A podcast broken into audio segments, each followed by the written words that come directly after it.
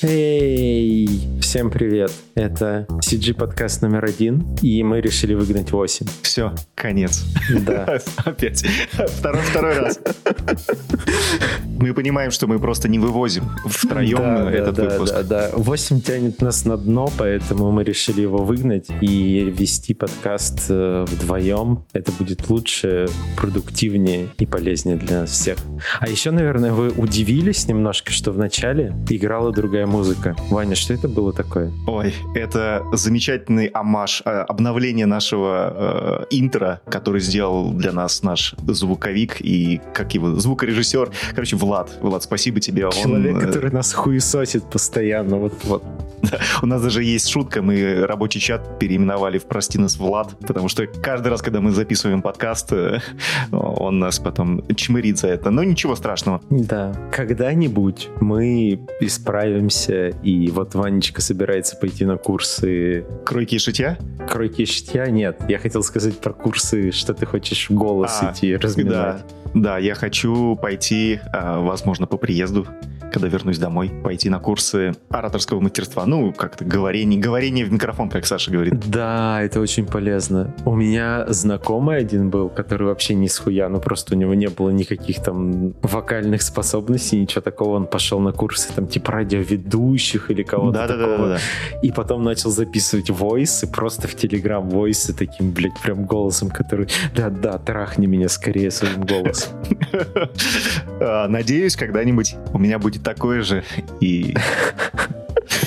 Ну и сами понимаете, что, что будет Да. каждый раз. А еще у нас, э, наверное, вы заметили, это наш второй выпуск в этом сезоне. Ну, я бы сказал, что это первый выпуск, тот был нулевой. Это первый выпуск в новом сезоне, да. Это был пилот второго сезона. Такое вообще существует, пилот второго сезона? Ну, типа, да, почему нет? Это же А, наше шоу. Да, и мы решили чуть-чуть поэкспериментировать опять с форматами. Э, Во-первых, из-за нашей лени, а во-вторых, потому что, ну, нужно же что-то новое внести в жизнь.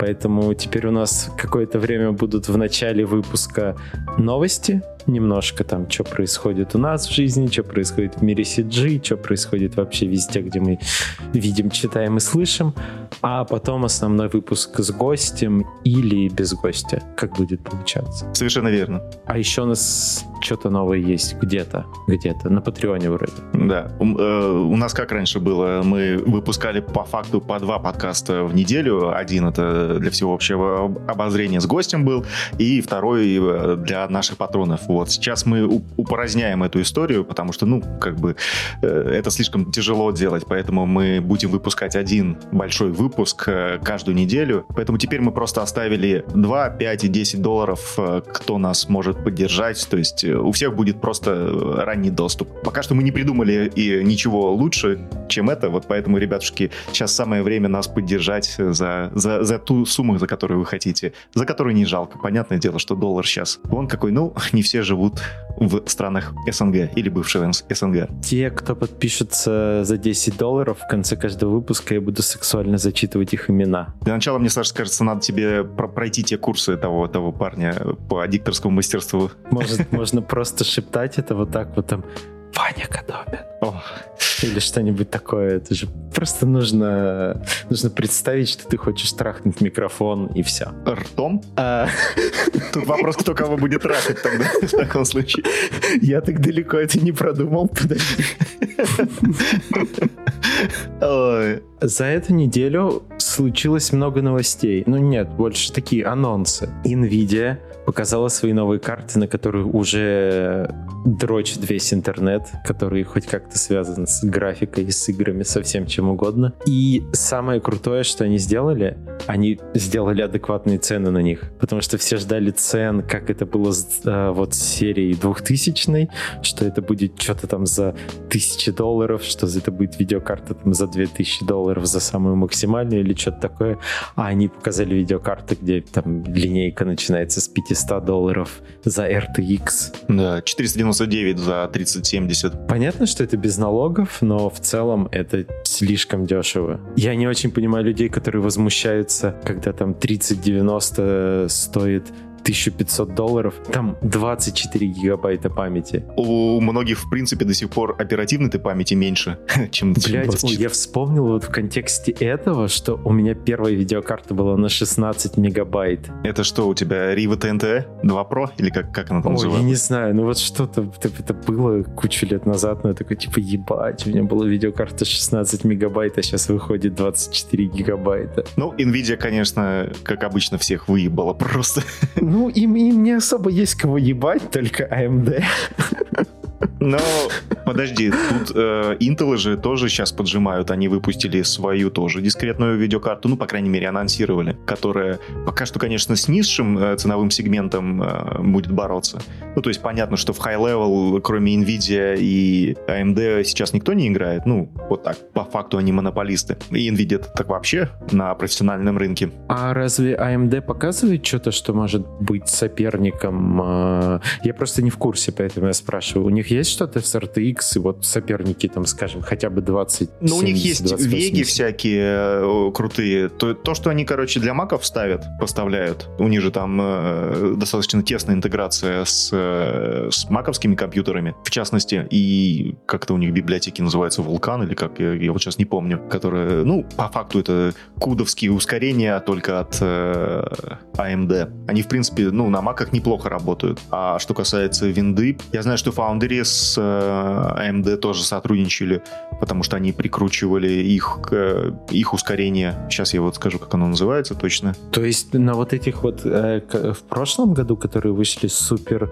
мощные, ну не супер мощные, вот эти вот новые маки, которые, ну, ну компы большие, которые можно собирать, там стоит AMD. Да, там стоит AMD, какие-то, по-моему, Vega 64 или как они там, Vega 9, Vega 7, короче, у них там этих век, век дофигища. Не, это действительно мощный, да, называется правильно IP, называется Vulkan. Ну, понятное дело, что они поддерживают и все остальное. Еще есть такая у них штука, как Metal. Я не знаю, это, это чисто мак маковская история. То есть не, не кроссплатформенная, но... Ну, по крайней мере, ценой Nvidia, если цена такая, понятно, что в России, опять же, цена будет непонятно какая, а, но если цена останется в пределах вот того, что они сказали, то это уже разъеб э, AMD точно на это поколение, мне кажется. Вряд ли что-то можно сопоставить. У AMD, по-моему, позже будет э, этой осенью какие-то новые, новые разработки они будут показывать, в том числе, по-моему, и процы, и, и видеокарточки, но да, они, в принципе, в догоняющих. Я, на самом деле, зашел на сайт NVIDIA и оставил заявку, чтобы мне прислали, когда они будут продаваться. Ну, вот эти вот мастеры э, не от а вендоров. ты хочешь? 3080? Я вот 3080, наверное, для меня многовато будет по... Ну, очень бы хотелось, конечно, 3080, но это типа 65 плюс по цене. Ну, в принципе, наверное, если ты покупаешь, вот как я э, в 2012 году купил э, 680, на секундочку, у меня 4 гига в ней, 4 гига видеопамяти в 2012 году. И вот только сейчас она, в принципе, уже такая, ну, все. Ну, это же был... Не, подожди, 4 гига это прям тогда топ-топ был для 2012 года выходит. Да, да. Это как сейчас 3090 90 будет. Ну, типа того, да, да, да. То есть так, тогда бы, э, это из одночиповых тогда была самая мощная.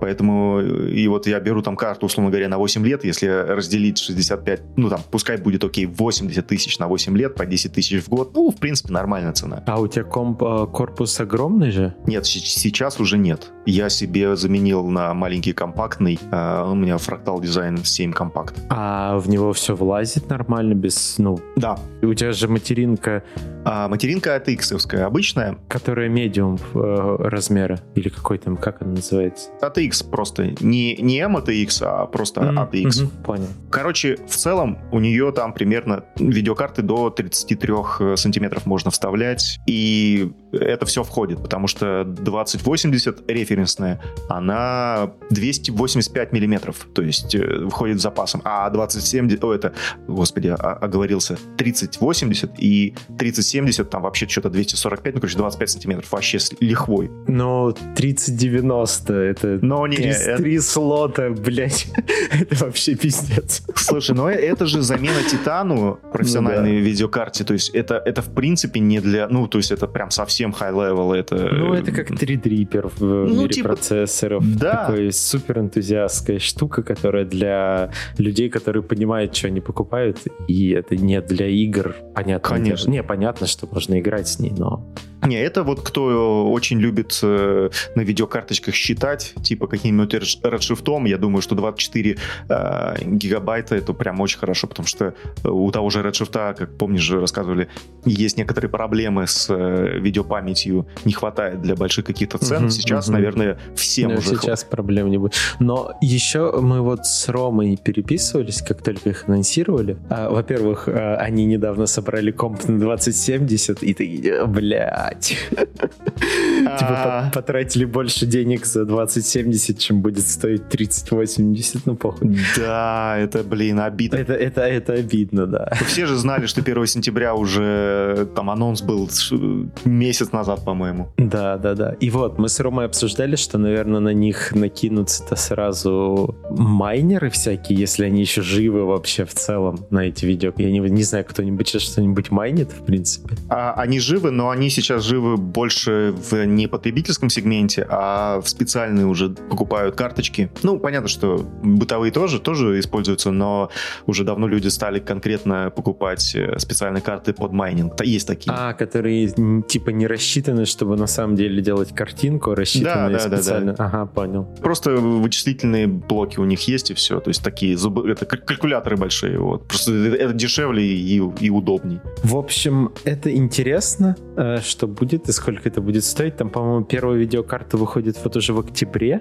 3080, они должны ее 17 октября запустить, насколько я помню. 17 сентября продажи, но появится... То есть, а, типа, ты 17 можешь... сентября даже? Да, ты ее можешь, типа, предзаказать, а купить сможешь только в октябре, по-моему, да. Ой, надо, надо посмотреть. Не то, что я, я буду покупать тут и вести, но если их не будет в России на тот момент, то почему нет? Мне как раз должна прийти, прийти будет уведомление, так что буду держать вас в курсе. Сколько на самом деле она будет стоить, потому что пока, пока непонятно. Что еще было на этой неделе? На этой неделе вышел трейлер Бонда нового. Я в восторге. Во-первых, я почти увидел свой шот там. Ну, то есть там показали шот, который вот мой следующий по монтажу должен быть.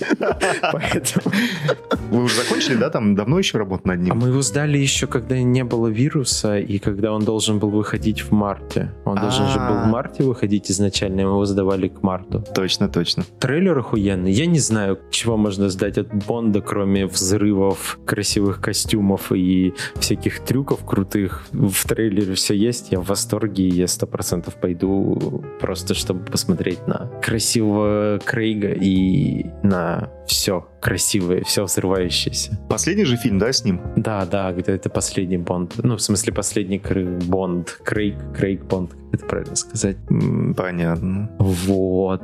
Так что в ноябре нужно идти смотреть. А, про я же, я же, я же вам не рассказывал, что я посмотрел Теннет воскресенье в IMAX. Это мой первый фильм с карантина был. Это, это супер класс. Ну, в плане того, во-первых, я был в восторге от того, что я в кино вообще пошел.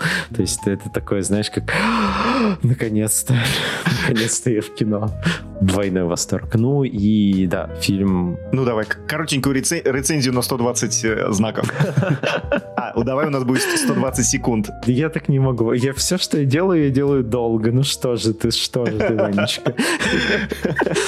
Алло, алло, здрасте. О, подожди, кто это? Мы же выгнали тебя. Мы же выгнали тебя с подкаста. Ты что врываешься здесь? А, ну ладно, сорян. Можно я только курс прорекламирую? Давай. Э, ребят, у меня очень крутой курс Awesome Matchmove Artist. Я, я крутой Matchmove Artist могу научить вас. Я, между прочим, иду по Ижевску и скучаю по вам. О, да, ну 8 в Ижевске в командировке. 8, на самом деле, подключился к нам, чтобы э, немножко быть адвокатом, защитником обездоленных, обескровленных и, и в целом, как ты там себя пози позиционируешь? Я просто не понимаю, что вы наезжаете на CGF. Я вот работаю в CGF, мне нравится. Я готов обсудить. Мы вообще обсуждали кино. Да. Ты ворвался слишком внезапно. Я просто знаю, что вы хотите обсудить пост, который CGF вывесили о поиске сотрудников. Который удалили. На следующий день, блядь, его да? удалили. Почему? Это так странно. Это не странно, это нормально. В общем, да, э, коротенечко, кто не знал, что произошло, в общем, компания CGF запустила в группе CG Russia, ну, и в каких-то других, по-моему, площадках, я не знаю, может быть, не в других, а объявление о том, что вот они на сентябрь-октябрь хотят э, к себе, по-моему, композеров, да? Да, сейчас доделывается конь, конек-горбунок, очень красивое, кстати, кино. Там прям, ну, конь красивый получается. И с вашего позволения э, мы сделали скриншоты, вы все даже в группе опубликовали, я зачитаю, значит, не пожалеете, точно будет, что вспомнить, попивая или заливая вискарь, купленный на заработанный, заработанные честным трудом деньги. Прямая цитата. Ну, соответственно, у нас вопрос. Саш, у тебя какой вопрос был? У меня вопрос, кто учил этого человека писать такие тексты? Это самый главный вопрос.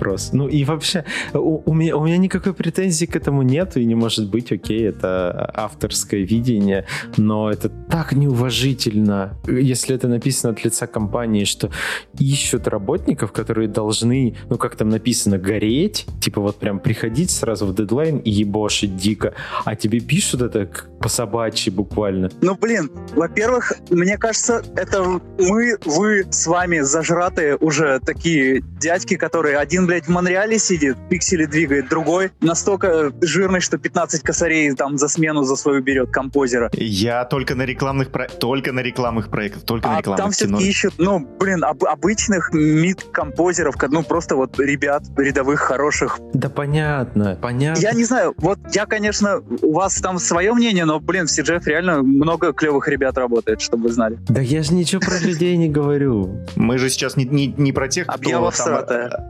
Работаем, а про то, что... Я, кстати, удивлен, что ее удалили. Почему? Ну, во-первых, у меня лично есть не, некоторые претензии, э, точнее, ну, недопонимание. Я никогда не, не понимал, э, когда ты пишешь объяву, а потом пишешь, что достой, достойная пошотовая, ну, тут написано достойная пошотовая оплата. Ну, короче, слово достойное, мне кажется, упоминание в объявлении это не является мерилом. Ну, точнее, это мерило для каждого свое. Что такое достойно? То есть, э, это типа как договоришься, так и будет. Ну... Да, на самом деле, там ты когда приходишь, тебя спрашивают твои ожидания, и сейчас в CGF как раз, ну, там сейчас горят проекты, и, ну, они типа нормальные, и ты, по сути, если ты композер, ты приходишь, и с тобой договорятся, потому что сейчас нужны композеры срочно. Поэтому достойное, потому что в целом тебя выслушают. Ну вот ты нужен, тебя выслушают. Из объявления это не считается вообще ни разу. Короче, объявление, мне кажется, не работает, э, и оно вызвало, ну, оно не только на самом деле у нас, и в целом, в принципе, там в группе, ну, в комментариях а людей. А что там Рома Белов комментил? Я просто не видел. Нет, а, там начали писать комментарии, в целом они все были такие, ну, типа, понятно, что это была попытка пошутить, не очень удачная, но когда начали писать про то, что, ну, come on, ребят, нельзя так писать объявление о поиске работников в таком вот собачьем стиле, и на комментарии, на обычные замечания, типа, ну зачем вот так писать, огрызаются и пишут, э, типа, все понятно. Что, блядь? Простите. Я, я этого не видел, да. Ну, а, к сожалению, комменты мы сейчас поднять не сможем, но в целом, Очень да, там было такое. Ну, Аня, э, которая, собственно, HR да, да, да. Ань, ты смелая женщина, во-первых, потому что ты смогла удалить и признать э, э, эту ошибку. Она ну, следом сделала второй пост, в котором сказала и извинилась и сказала, что ее юмор был неуместен. Это достойно похвалы. Вот. И сейчас э, объява висит, но уже с другим текстом, как бы нормальная, да. Но э, юмор в объявлении может присутствовать. Э, посмотрите компанию Rise Sun Pictures, как они свои Посмотрите объявы... наш пост, где мы пишем про рассрочку. У нас там на картинке бомж, и снизу вы вытянутый логотип Awesome 3000. По-моему, охуенно. Надо было, я только сейчас понял, что надо было начать с фразы «Привет, бродяги». Думаю, мы следующее сделаем так. Зная политику CGF, когда у них начинает подгорать, это было там и со временем первых, и с экипажем, они реально там выдаивают просто людей до смерти, а потом народ встает и уходит там через какое-то время. Ну, то есть, когда проект заканчивается, Опять же, ничего об этом не знаю. Вот два с лишним года работаю, ничего не знаю. Но я просто не с композерами сижу, может, это композеров касается. 8. Что как там Ижевск? Слушайте, очень клево. Если вы там смотрите Дудя Варламова, то вот знаете, что в Ижевске есть кофе, а, обжаривальщики кофе, тести кофе. А, мы уже зашли в две их кофейни, такой вкусный там flat white, прям обосраться. Вот. Ну все, люблю, целую, парни. Давай, ага. целую. Давай. Пока, Давайте, пока. пока. Пока-пока. Короче, Теннет нужно идти смотреть в любом случае, потому что это, во-первых, самое главное, первое кино после карантина, и вряд ли что-то лучше до выхода Бонда по уровню экшена можно будет увидеть. Не уверен, что Бонд будет круче, но это интересно. Если вам нравится Нолан, то вы его уже, скорее всего, посмотрели. Если не нравится, то его стоит посмотреть просто потому, что это кино лучше, чем надроченный Интерстеллар. Ну, типа, все дрочат на Интерстеллар, это кино лучше, потому что его можно хотя бы смотреть. Нолан тут не перегибает со своими заебами со временем, они смотрятся достаточно адекватно, наверное, и ты такой в какой-то момент Маба,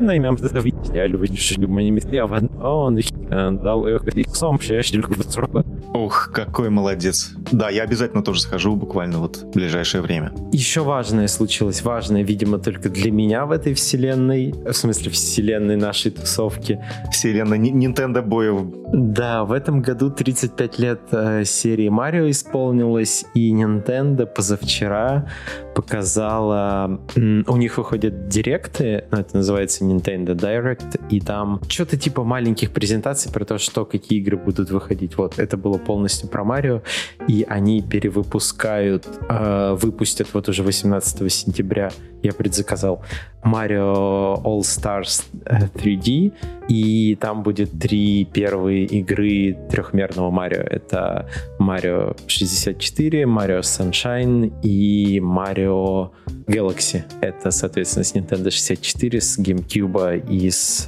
Wii. И еще куча всего по Марио выходит, поэтому опять же, если вы любите Марио, вы это все знаете. Если нет, то полюбите Марио. Марио — это супер класс. Принцесса в другом замке. Принцесса в другом замке. Я бы хотел немножко поправить свой предыдущий подкаст. Дело в том, что я там оговорился и сказал, что мой курс начинается 3 ноября, но это не так. Курс начинается 3 октября, и народ уже записывается. Спасибо вам, ребята, увидимся. Но вы сможете записаться на курс даже после начала, там через какое-то время мы еще будем продавать его, и можно будет залететь в горящий поезд. Так что welcome, ребятушки, 3 октября. У нас были шутки с 8 про то, что Ваня бы больше радовался, если бы никто не записался на курс, чем на него запишется там один-два человека. Потому что так его придется делать, а так, ой, никто не записался, можно ничего не делать. Поэтому, пожалуйста, запишитесь как можно больше людей, чтобы Ванечке было не так обидно вас учить. Да, спасибо вам большое. Что еще? Мы должны вспомнить про Армана в этом Конечно. выпуске. И даже есть повод сейчас. Спутник стал лидером а, в американском iTunes в категории хоррор. Почему хоррор? Я не понял. Он же вроде не хоррор ни хера. Ну, я хрен его знает, как они там распределяют категории. Ну, вообще он как бы, ну, страшный такой достаточно. Они такие просто, ой, русское кино, там они что-то говорят. Наверное, русские, там все у них страшно. Пусть будет в хоррор.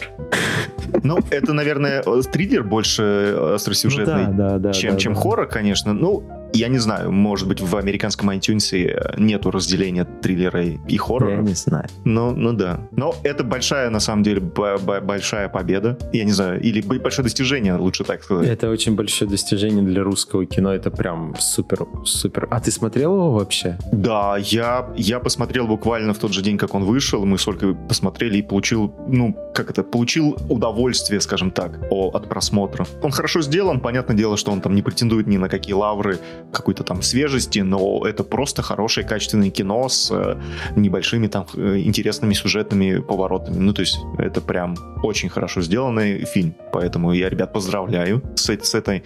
А, у нас как раз сегодня один из э, наверное, создателей будет на подкасте Саша Лепилин. Да, да. Правда, с другим проектом, но неважно. Да, кстати. У нас же сейчас подкаст будет про Вратаря Галактики, который уже идет в кино вовсю, который что-то там вроде собирает, про который много сейчас говорят. И там очень крутая графика. Ее делали очень крутые люди, и сейчас мы послушаем, вы, точнее, мы уже его слышали, вы послушаете крутой подкаст с Сашей Лепилиным, который был продукт-оунером и с главным супервайзером на всем проекте, который делали аж целых 7 лет. Ух, мощно. Ну что, слушаем первую часть.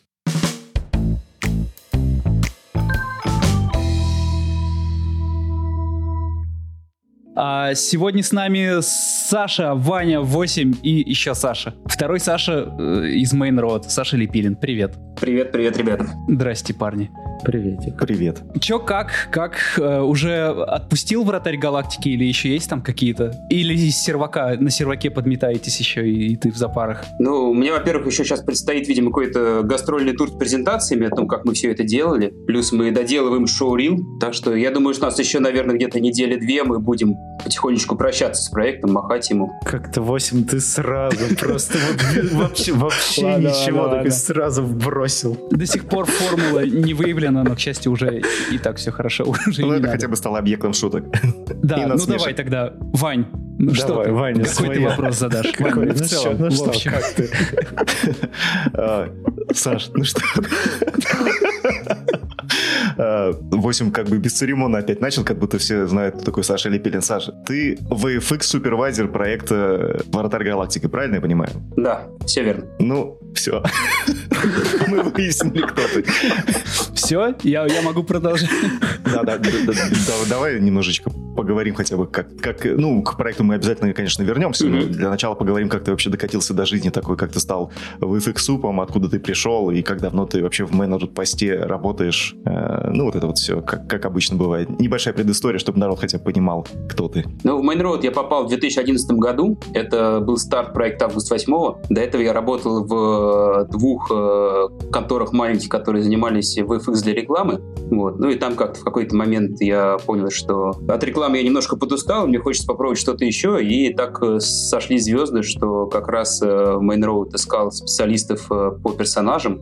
А, Тогда мое какое-то основное кредо профессиональное, было- оно вокруг э, персонажного дизайна и персонажной анимации было. Я вот туда пошел, как бы непонятно в каком качестве, просто мне было интересно. Потом я какое-то время проработал аниматором, потом э, супервайзером анимации.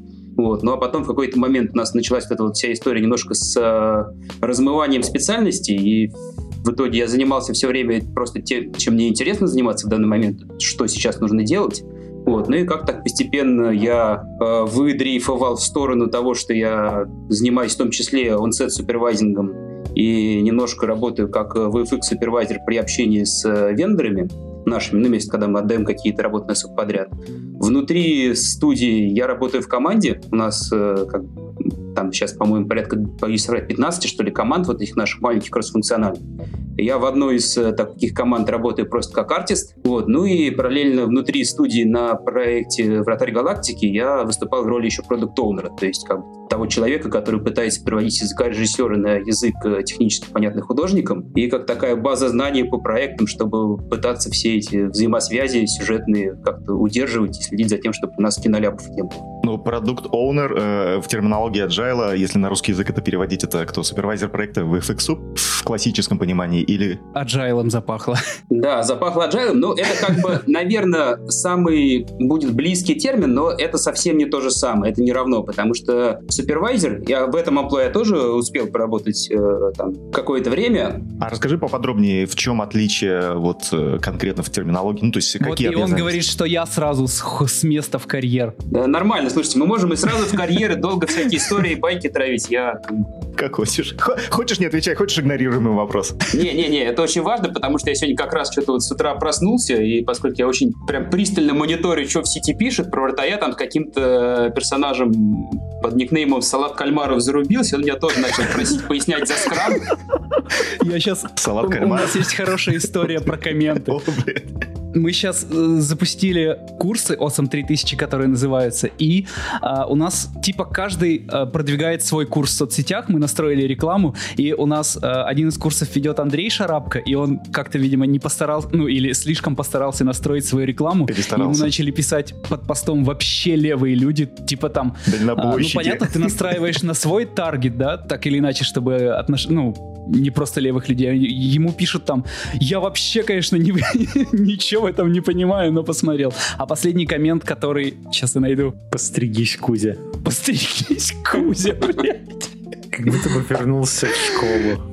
Это очень странно. Да, мне кажется, просто э, после релиза, в том, э, в том числе огромного фильма, разгребать комменты, это примерно вот то же самое, что читать подобное, нет? Не, ну я на самом деле как-то уже закалился вот этими всеми интернет-говнами, да, поскольку я помню, что когда первый наш фильм, вот, над которым я работал в Мейнроуде, август 8 вышел, я тогда все очень близко к сердцу принимал, и мы тогда что-то прям вообще сильно переживали, воевали в комментах. Сейчас, конечно, уже понимаем, типа, что все нужно делить на 22, все, что мы читаем в интернете. Вот, блин. Но знамя ты это до сих пор еще несешь, так как бы Не, уже ну, слушай, мне кажется, это неправильно. Это нельзя как бы, чтобы тебя падла забрал, и ты полностью от э, обратной связи какой-то зажмуривался. Потому что мы все-таки делаем кино для зрителей, с этим зрителем нужно как-то общаться, да. Понятно, что может быть там Джаник как человек немножко э, другого поколения, он для него интернет э, не та площадка, откуда он черпает информацию. Для него вот эти все люди, они как бы обратной связи никакой не дают. Я только через интернет общаюсь с миром фактически, да, поэтому это единственное место, откуда я могу получить какой-то фидбэк. Я понимаю, что это будет фидбэк вот такой вот очень злой, но все равно хочется в этих, э, как сказать, э, крупицах э, пустой породы найти какую-нибудь, точнее, в этой корах пустой породы найти крупицу какого-нибудь там приятного коммента. Вот, блин, а вот сейчас вышло с Ануаром у Джани, у Ануара вышло да, с Джаником да. интервью, и там я что-то начало начал смотреть, и там видно, что это люди абсолютно разных возрастов, и с самого начала там вопрос скатился, типа, а зачем э, снимать пародию там на Запад, зачем, что, почему? Я сразу, как это услышал, такой, ну, блин, Ну, это очень чувак, ожидаемый ну, это... вопрос, потому что этим задается большинство людей, ну, обычных зрителей. Типа, они воспринимают это исключительно как то, что э, все хотят все спиздить у Запада все идеи. Но это же не так работает, типа, о, ну, давайте... Ну, понятно, понятно. Ну, блин. Ну, мне кажется, это все-таки не все зрители. Это какая-то вот есть интернет эхо-комната, да, где есть мнение, которое как бы начинает переотражаться от стен этой комнаты, и оно э, становится все громче, громче, громче, громче, в какой-то момент он становится таким как бы общим местом. И все начинают просто это как какую-то мантру заучивать. Но при этом э, я думаю, что, условно говоря, ведь зрители кино это не только те, кто сидят в интернете, это еще там э, те, кто до интернета не дорос, может быть, это там мои родители, которые интернетом пользуются, но не сидят на всех этих форумах, и у них совершенно другая среда вокруг них информационная, совершенно другие мнения. Сань, а для кого э, вот э, какая целевая аудитория э, для этого фильма была выбрана? Когда мы начинали этот фильм, вот имеется мы Main Road Post, мы искренне думали, что мы снимаем э, такой типа 18 плюс или 16 плюс фильм. Вот. Но в процессе он сильно-сильно трансформировался, и в конце концов э, он стал семейным таким кино. Я даже сказал, что, скорее всего, кино не 12, это кино, наверное, для э, родителей с детьми. То есть, когда у вас есть ребенок такой, типа, от 6 до 12, и вам там, условно говоря, не знаю, во сколько там, кто заводит детей, там за 30 и далее вперед. Вот. Мне кажется, что Джаник это снимал, условно говоря, кино, на которое он может сходить со своей дочкой. У него сейчас как раз дочка сейчас, по-моему, ей там около 10 лет, у нее там есть вторая чуть поменьше. И вот он может со своими дочками пойти в кино и рассказать им, смотрите, что такое хорошо, что такое плохо. Вот э, функция этого фильма для зрителя ровно такая, мне кажется. Пойти с детьми в кино и получить удовольствие. Да, я, я кстати, сходил в кино, я прям сразу хочу выразить восторг, который я от визуального ряда получил. Это прям реально очень супер красиво, и то, что вы сделали, это просто пиздец какой-то. Спасибо, спасибо. Вот. Сейчас, сейчас, сейчас конек выйдет, охуеете, конечно. Очень интересно. Слушайте, а вы его реально успеете доделать э, к октябрю 22 когда он выходит? Да, есть же оно. Я понимаю, просто пока первый тизер, там вот, э, или этот трейлер, как правильно назвать, там очень мало Уже шотов. трейлер. Трейлер, да? Не, ну будет же еще следующий трейлер какой-то, да? Да, да, да, да, да, да, да. Я не супервайзер на этом проекте, поэтому знаю только то, что ребята говорят. Вот, но да, все, все, думаю, будет. Слушай, Саш, а такой вопрос сходу. Ты говоришь, что Unsettle, в том числе, я так полагаю, и вратаря, правильно, как mm, да, да. Скажи, а, у нас вот с ребятами по коньку э, на канале выходило видео, где они там рассказывают, как они тахиометр используют, э, как, как ну, более-менее современные технологии, которые применяются. Что у вас было, то есть э, из такого, что вот типа, ну, современное, скажем так, э, не просто там зеленка там с маркерами, а может быть какие-то новые штучки, дрючки. Технические новшества. Технические может, новшества, да, да, да, да. Ну, то есть я понимаю, что снималось это когда, когда съемки закончились, уже достаточно... В семнадцатом году, в сентябре семнадцатого года мы закончили. Понятно, что всякие там а, виртуальные продакшены и все остальное это еще не было, но что-то же вы применяли или как? Или Нет, все у нас как раз э, была дополненная реальность на площадке. А в каком виде? В каком виде. У нас, э, на самом деле, система, условно говоря, похожа чем-то на вьюгу структурно, да, то есть это камера э, компьютерного зрения, которая крепится на основную камеру. Там другой алгоритм э, трекинга, то есть там не по вот этим вот карточкам с QR-кодами, а может тречиться за любые фичеры, которые есть на площадке. И фактически просто тречилась за маркеры, которые были на стенах павильона нарисованы, а потом, соответственно, дальше эта камера идет в там 3D-софт, который отрисовывает картинку и на плейбеке миксуется с э, видео с камеры. Вы как-то на, на таче это делали? Да, да, на таче. Это вы сами собирали, да, получается? Ну, у меня есть э, друг мой хороший, с которым мы учились в университете. Он, собственно, тогда работал в одной российской компании, которая занимается вопросами компьютерного зрения. И как бы мы с ним давно очень хотели заколабиться, чтобы сделать какой-нибудь такой продукт типа около кино. И вот э, как раз э, эта система дополненной реальности первый наш такой успешный кейс был. Ну вот скажи, э, фидбэк какой-нибудь вот после прошествия, как-то это помогает э, режиссеру и, и супервайзеру понимать вообще? То есть, или это такая фишка бесполезная, которая, ну, типа, ну, хрен На самом деле это... Сейчас же, сейчас же бум, бум виртуальных продакшенов ну, да, все да, еще да. продолжается. Ну, мне кажется, он сейчас только расцветает. Все сейчас посмотрели «Мандалорца», накупили себе LED-панелей, и все пытаются сейчас снимать по этой технологии. Я на самом деле думаю, что это очень полезно, и я очень надеюсь, что это в скором времени просто станет уже обязательным на площадке, потому что вот эта вот ситуация, когда все ходят по синему аквариуму, и никто, ни оператор, ни режиссер, ни актеры, никто не понимает, что они делают, как все это потом будет. Я посмотрел бэкстейджи просто с площадок, и э, понятно, что если э, вся западная индустрия, она так или иначе уже приучена, наверное, больше в таких полностью хромакейных условиях работать, то у нас э, все-таки это только заходит еще, когда ты какие-то сложные-сложные сцены полностью на хромакее снимаешь, вот настолько сложные проекты. Немножко дополню вопрос. Э, у вас как раз на канале недавно выходили всякие бэкстейджи, опять же, со съемками там и актерские, mm-hmm. и VFX и так далее. YouTube-канал Main Road Post. Да-да-да, YouTube, там, там катастрофически мало на них просмотров, поэтому, ребятушки, проходим и смотрим. И, значит, Миронов там говорил, что, типа, блин, я, говорит, ребята вообще не понимаю, что тут происходит, э, что-то, что-то мне надо покрутить в воздухе, что-то да, нужно, да. а потом взрыв, говорит.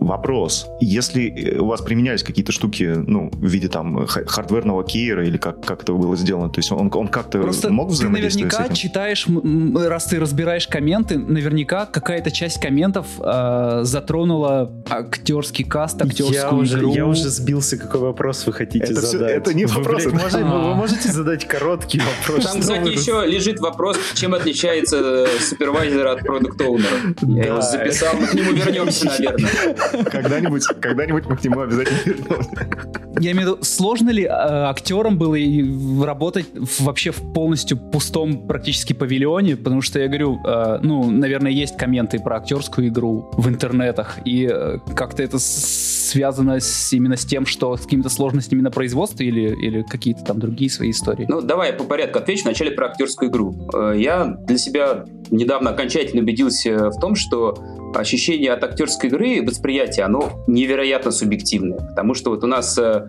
ребята из студии, кто ходил там на какие-то там ранние просмотры, когда вот мы только собрали фильм э, со звуком, с цветокоррекцией, мы там сделали просмотр для своих. Вот. Одна девочка говорит там, типа, мне, ну, актеры там, конечно, немножко странно играют, но все более-менее ничего, но вот, типа, Яковлева, ну, вообще, типа, сериальная актриса, не, просто ходит там э, какой-то... Да, вообще не тянет. Вот. Угу. Потом я такой, ну, ладно, типа, окей, как бы меня, наверное, не смущало, но она, наверное, там видит какую-то фальш. Потом общаюсь с другим человеком, и он говорит, типа, ну вот как бы актеры слабенькие, но вот Яковлева, вот она же как в кадр входит, сразу все расцветает, я понимаю, что она чувствует.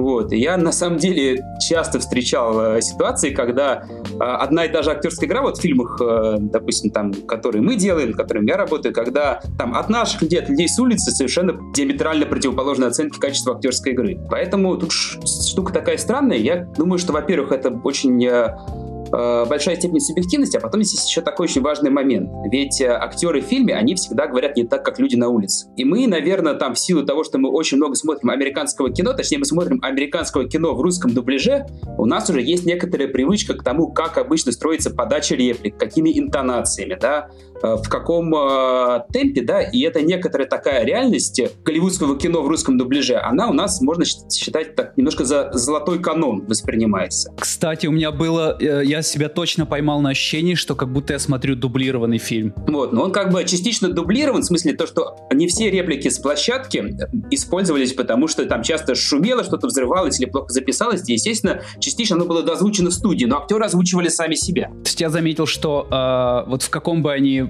помещении пространстве не находились, либо это огромный стадион, там издалека кричат люди, близко. Всегда ты слышишь голос просто в микрофон, вот как на дубляже. Ну, мне кажется, что ты просто, поскольку часто теперь записываешь свой голос, слушаешь, как он звучит, ты в этом хорошо разбираешься. А... Нет? Не знаю. Ну, я имею в виду, что стоит ли это оценивать как достоинство или как недостаток фильма? А, нет, это, это я просто под, подметка. Mm. Я не пытаюсь придраться. Вот. Так вот, э, типа сейчас, возвращаясь опять-таки к тому, как играет актеры, да, и, условно говоря, если э, наши актеры в нашем кино пытаются играть э, как э, в голливудском кино, да, там, или, например, их потом дублируют, что, например, было сделано, насколько я помню, в фильме «Защитники», да, когда там просто голосами известных актеров дубляжа были переозвучены некоторые персонажи то это вызывает такой диссонанс сразу. Вот. Есть какая-то школа советской актерской игры, да, там, не знаю, взять любое наше советское кино, там по-другому строится идеология подача реплик актерская игра. У нас есть, например, режиссеры, которые сегодня пытаются в таком же ключе все снимать. Но если, к примеру,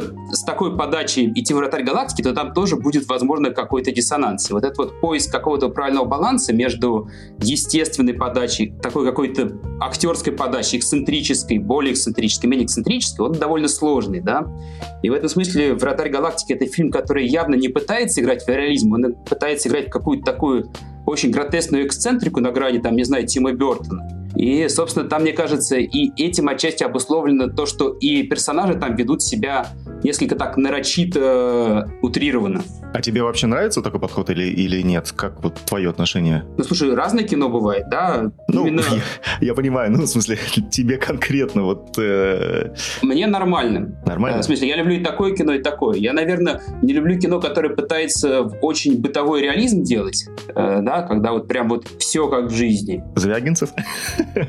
Шучу. Э, это кто у нас? Э, Быков? Быков, наверное. Да, да. Ну, как бы, я это вижу вокруг себя каждый день, и я в кино иду немножко не за этим. Кажется, что кино все-таки должен быть какой-то концентрат из реальной жизни, а не попытка ее как бы просто отзеркалить, причем, может быть, самые какие-то ее мрачные стороны. Это, наверное, непопулярный вариант того, что может понравиться в кино, но мне ветка Ефремова понравилась. Как-то вообще круто, гармонично выглядит. Это, это фамилию сейчас нельзя говорить, 8. Вот, но это я сейчас отвечал на первый вопрос про актерскую игру, а там же был еще второй вопрос по поводу, понятно ли актерам, что происходит на площадке. Да. Нифига не понятно, и мне кажется, что даже в кино, где у них есть декорации, за счет того, что у тебя, ты сказал фразу, а потом у тебя полчаса перестановка, я не представляю, как актеры пытаются удержать какое-то одно состояние, чтобы потом, когда восьмерку переставили, продолжить типа эту же фразу, как будто бы не было там, не знаю, полчаса перекура, вхождений там по буфету и всего остального. Ну, это же реально тяжело. Мне да. интересно в этом случае, а когда вышел турецкий гамбит? В восьмом? Мне кажется, 2008 год, да.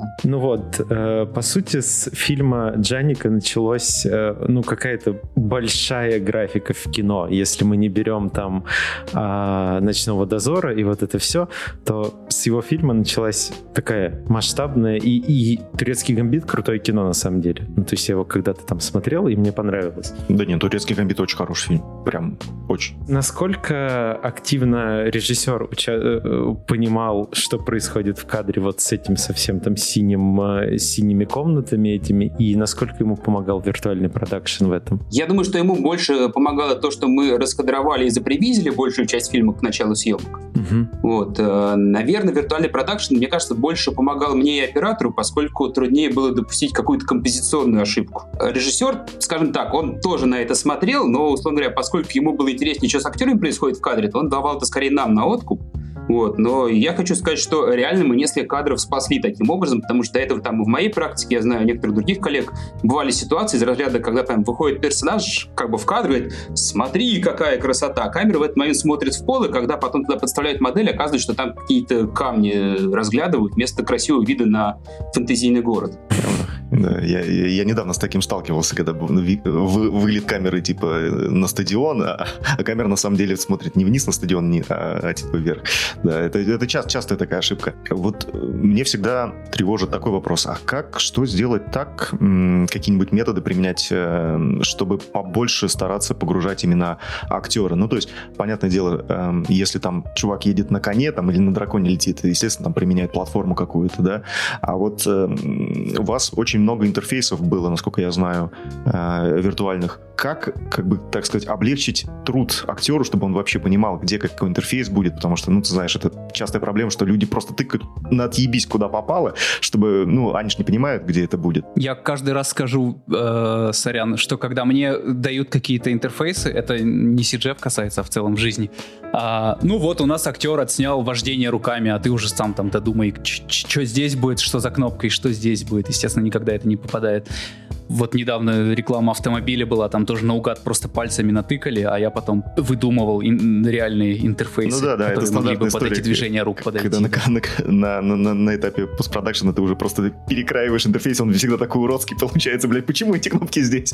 А, вот. Как, как вы с этим боретесь а, на площадке? Короче, меня эта ситуация застала врасплох, я что-то об этом не подумал, а потом, когда мы начали снимать второй кадр, я понял, что следующий актер, который типа с этим же интерфейсом работает, начинает нажимать что-то свое, я схватил тейп, побежал туда к этой хромакейной фанерке и просто посмотрев, типа, как первый актер нажимал куда, мы из тейпа нарисовали интерфейс и объяснили ему, вот ты вот этой кнопкой там запускаешь волноеды, этой кнопкой повышаешь уровень мощности, а типа сюда не нажимай. Вот, и в итоге получилось за счет этого какую-то сохранить консистентность. Блин, меня э, про интерфейсы вспомнили, я вспомнил, какая там голограмма была с этим главным злодеем. А, такая красивая голограмма, просто обосраться. Вот если а, топ три красивых картинки вспомнить, которые всплывают. Это Москва э, сверху, очень красиво. А, вот эта голограмма и... Ну и вот этот мохнатый белый зверь. Ой, он крутой, да. Я его еще, я еще когда видел на каких-то там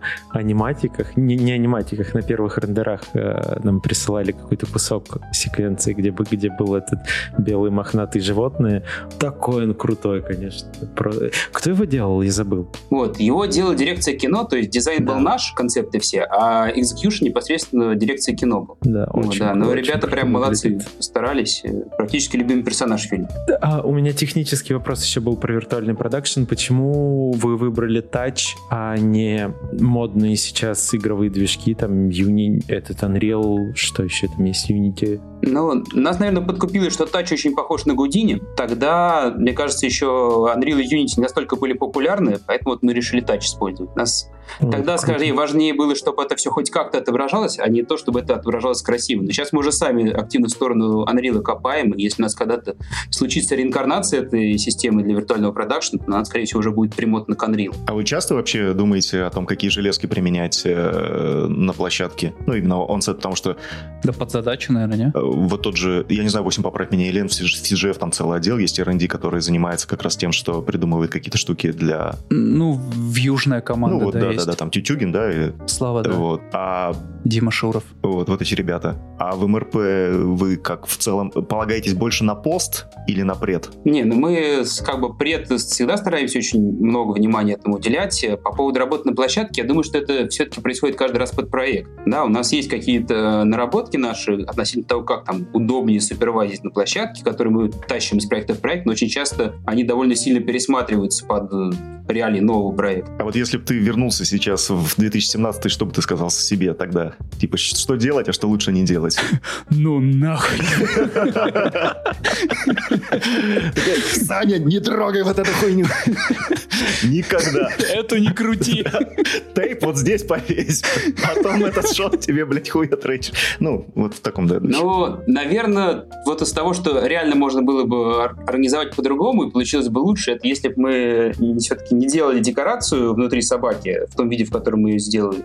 Извините, кстати, спойлер-алерт, да, если сейчас э, будет что там в э, конце фильма, когда происходит, собственно, драка с э, главного злодея, с главным добряком, они находятся в таком как бы тоннеле синем. Где Шансунг с Рейденом дерется. Да, да, и там этот, этот туннель, это была реально построенная декорация, и при этом она еще была на гимбале. И она была ужасно дорогая в производстве, но мы почему-то тогда, когда прикинули, нам казалось, что ее все-таки построить будет э, в итоге дешевле для производства фильма, чем делать ее на графике. Вот. А в итоге оказалось, что этот гимбал... А вы ее всю перекроили, да, в итоге? Ну, мы в итоге уже были связаны, потому что мы где-то оставляли ее съемочную, мы не могли, не могли ее передизайнить. Она с точки зрения именно выразительности киношной не очень такая интересная, скажем так. Там просто тоннель, никакой многоплановости, никакой там цветового деления сложного.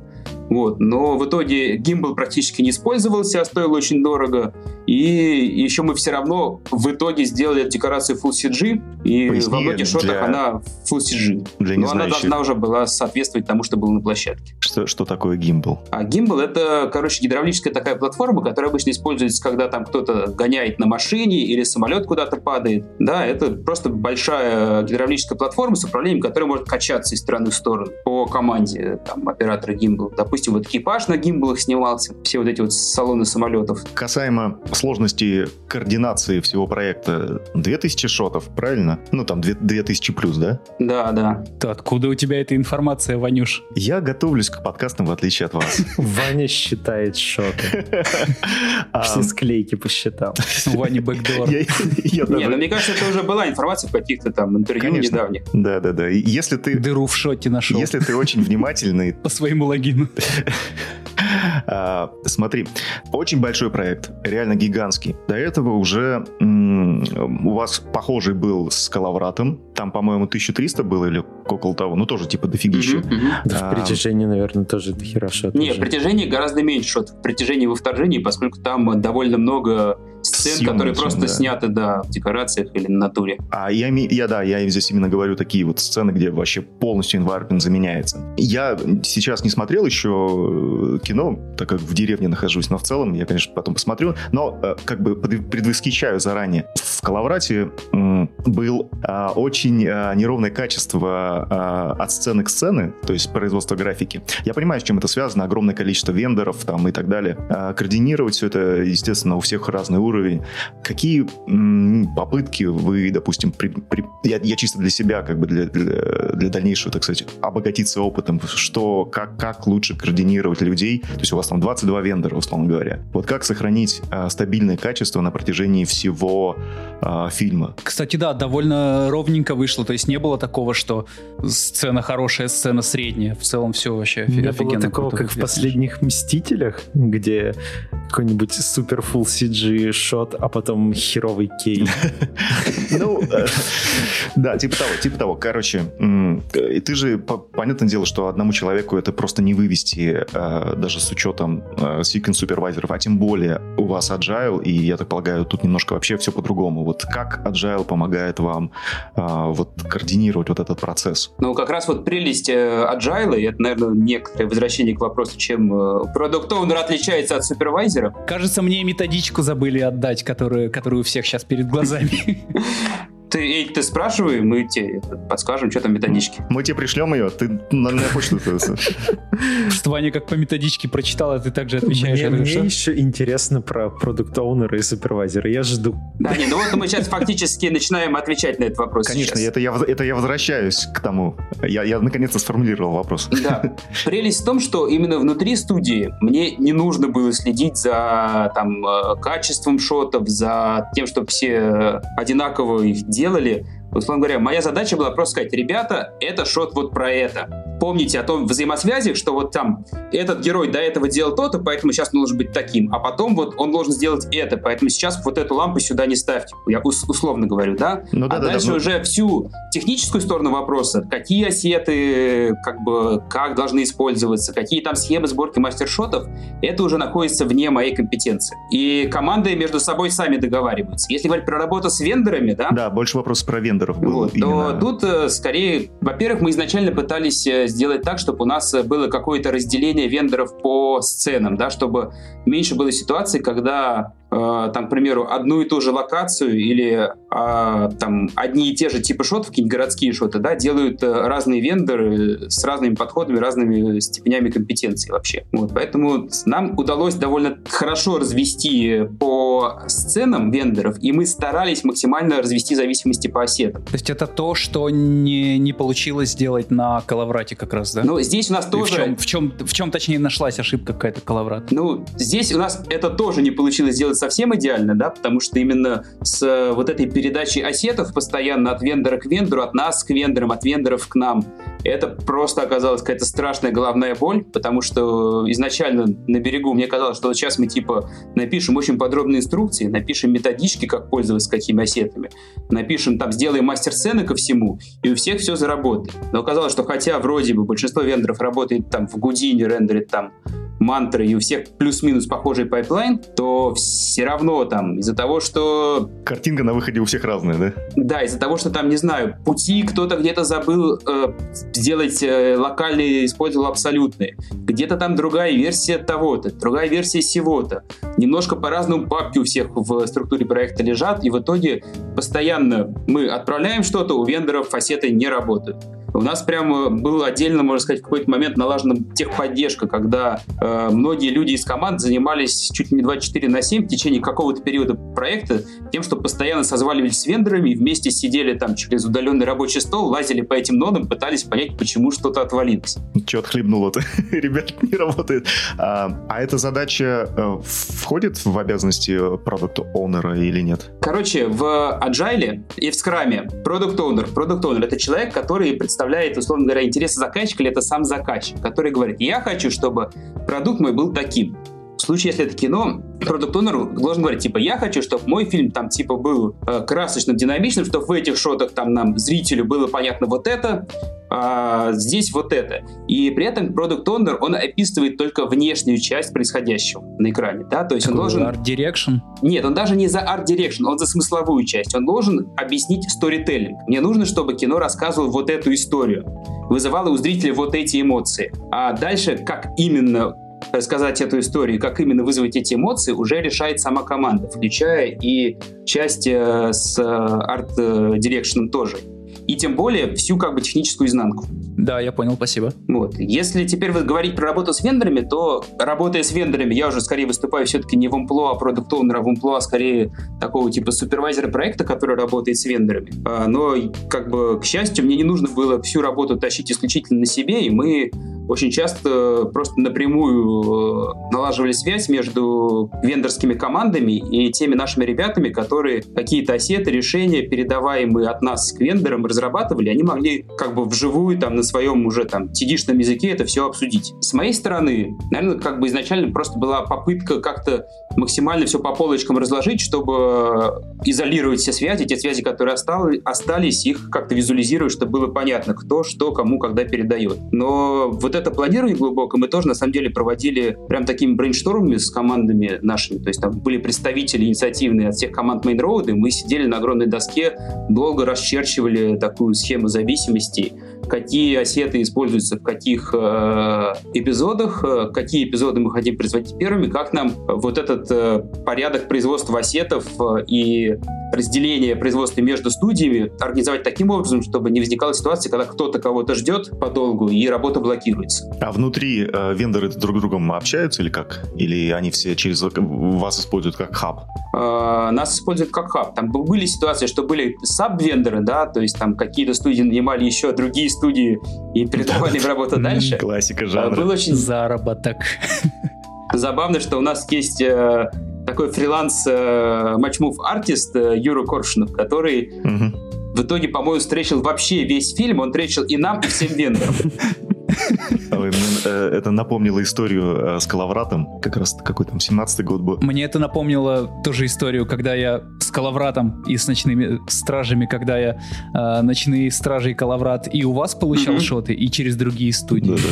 Да-да. У нас примерно то же самое было. Кстати, это касаемо вот нестабильности, так сказать, невозможности выдерживать единую планку для всех. Очень часто работу перепродают, ну вот так, не знаю, поменялось ли что-то, но был случай с Коловратом, когда одна сцена, она никто ее не брал, И сначала, значит, Мэнрод пришел там, условно говоря, посчитать.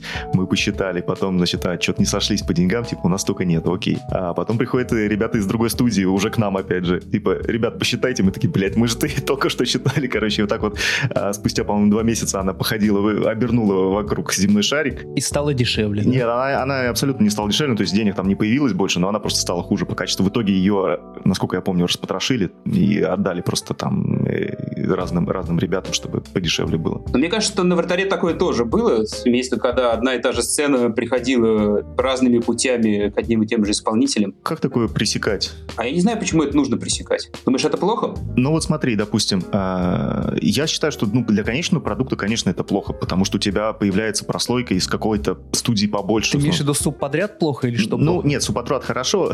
плохо, когда ты, допустим, вот не можешь напрямую договориться с этими ребятами, а договариваешься, условно говоря, с какими-то промежуточными, чтобы они потом часть работы пере перепродали еще куда-то. Mm, а, мне кажется, ну, это... ты же не знаешь, когда договариваешься, наверное. Э, или знаешь. Ну, ты, ну, ну, потом это же все вскрывается, мне кажется, нет. Может, там часть работы перенаправляется, часть берут те, кто с кем ты договариваешься, часть они нет, там Смотрите, плохо, когда в итоге это удлиняет цепочку коммуникации и просто приводит к искажению в передаче комментариев. У нас была ситуация, когда там один из наших вендоров нанял фрилансера на определенный эффект, и там эффект очень долго не получалось, а потом оказалось, что там э, одна из наших продюсеров, она этого фрилансера хорошо знает, и просто мы напрямую уже его связали с нами, и как бы вендор на это дал добро. Сломанный телефон был? Ну да, это был скорее такой сломанный телефон, плюс оказалось, что за счет того, что именно наша продюсер, она этого парня знала прям вообще хорошо, то есть такие друзьяшки были когда-то, то у него сразу как-то отношения ведут того, что он уже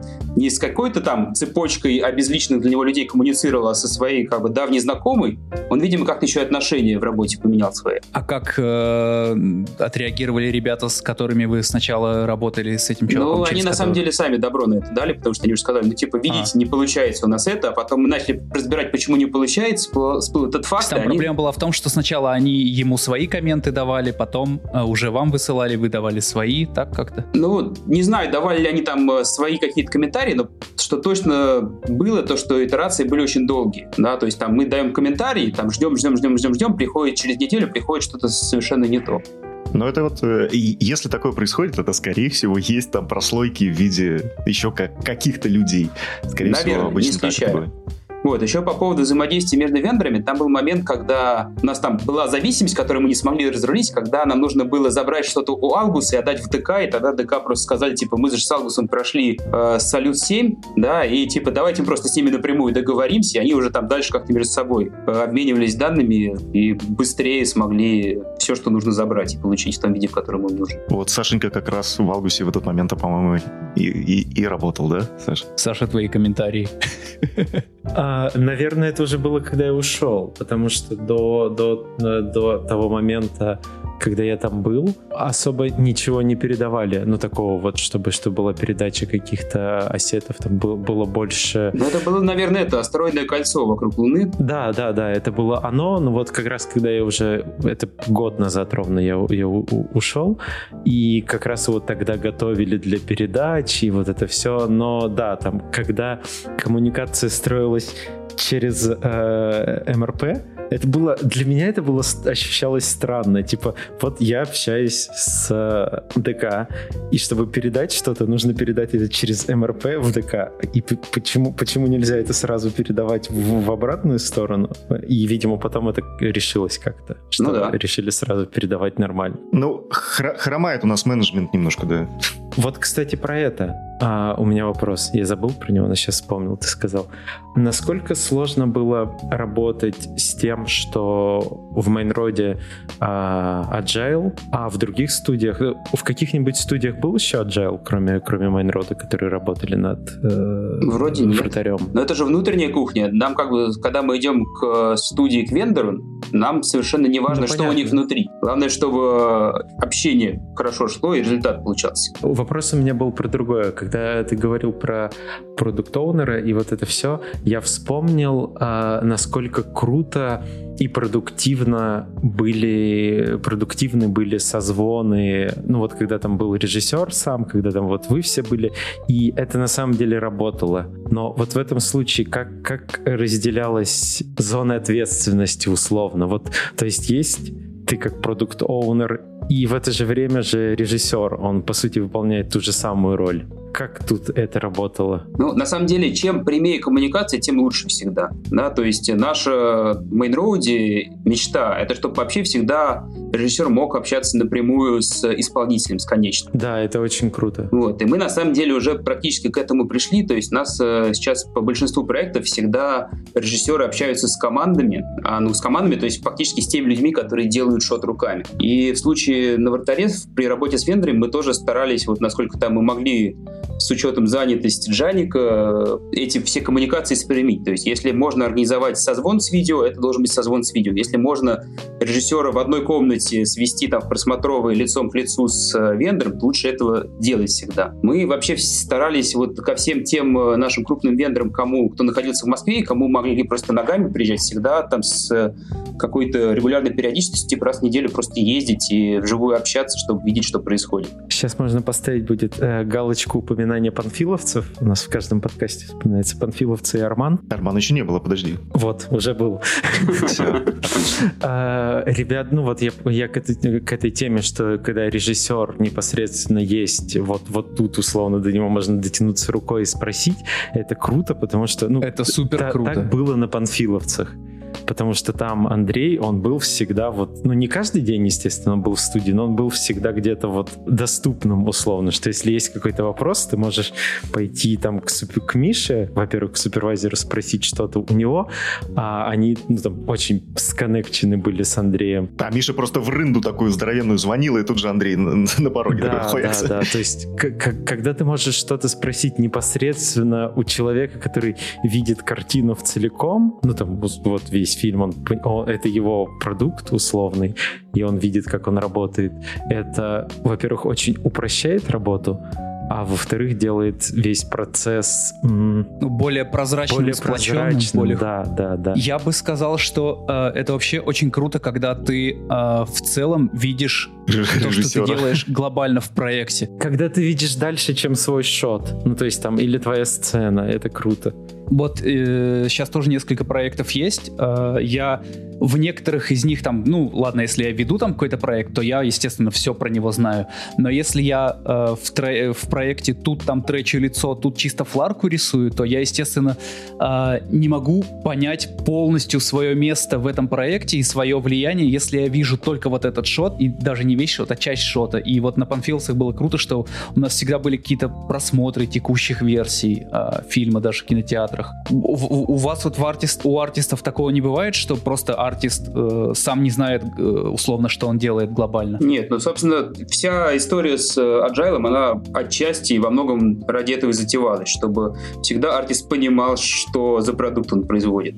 На вратаре мы регулярно и с ребятами внутри смотрели монтажи фильма там на разных стадиях его производства. И всех вендоров еще тоже крупных звали, чтобы показать им кино, там, когда оно только на хромакее было собрано. Просто я вот того же конька чисто вот уже увидел в том виде, в котором его все увидели на Ютубе и в кинотеатре. Mm-hmm. А, и, и мне понравилось. А до этого я делал какие-то там... Ну, понятно, что я там и, и, и матчмувил, там и еще что-то, но э, я э, и что-то дорисовывал, но я это все видел вообще на других стадиях, я вообще не представлял, ты, что, ты еще что не видел какого-то монтажа фильма, ты не можешь посмотреть, не было просмотров никаких. Нет. Просто когда и мы... я бы сказал, что этого не хватает. Когда мы начинали вратаря делать, ну вот когда там первые что-то, то ли созвоны первые были, то ли что такое, я помню, что писали, по-моему, Аня писала или кто-то, что ну вот если вы будете в Москве, то приходите, там можно посмотреть, ну то, что есть сейчас смонтировано. Ну понятно, что там ни, никто ради этого в Москву не поехал, но вот, вот такие штуки, это